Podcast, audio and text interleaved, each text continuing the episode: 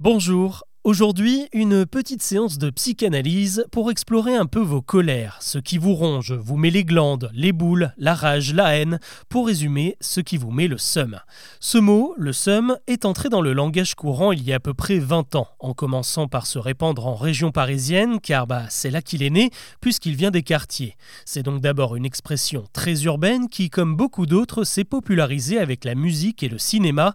On l'entendait déjà en 2003 dans le film L'esquive, de 4 Césars cette année-là et dans les textes de nombreux rappeurs. Euh, depuis, des artistes comme Vald, Nino, Eva Queen, Bilal Hassani ou même le chanteur pour enfants Aldebert lui ont carrément dédié un titre, voire un album. Mais alors le seum, c'est quoi exactement? Comme je le disais en préambule, c'est donc un sentiment de colère, de dégoût, de frustration, de déprime. Souvenez-vous, on avait beaucoup parlé du seum des joueurs belges lorsqu'ils avaient été éliminés de la Coupe du Monde 2018 par l'équipe de France. Ce mot, il vient de l'arabe. C'est une déformation, une francisation de sem qui signifie le venin.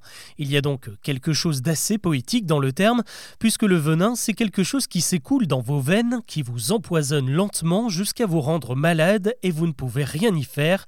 On retrouve l'idée d'être rongé par la colère ou même d'avoir la rage, un virus qui lui aussi s'immisce dans notre corps et nous fait perdre le contrôle.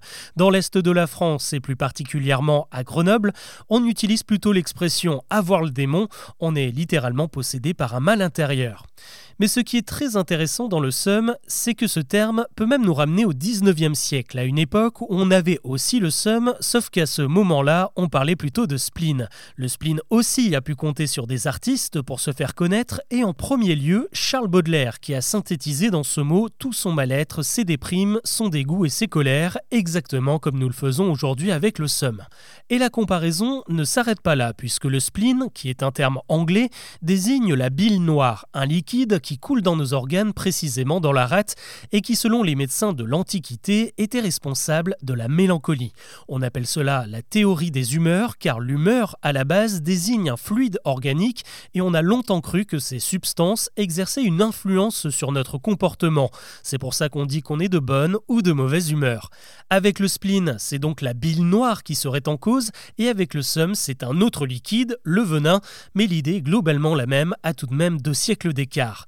Pour finir, si Charles Baudelaire cherchait à soigner son spleen avec certaines drogues et notamment le cannabis, c'est assez curieux de voir que les dealers d'aujourd'hui ont eu presque même idée, car dans le jargon, le seum désigne aussi une variété de hashish très puissante, un paradis artificiel du 21e siècle.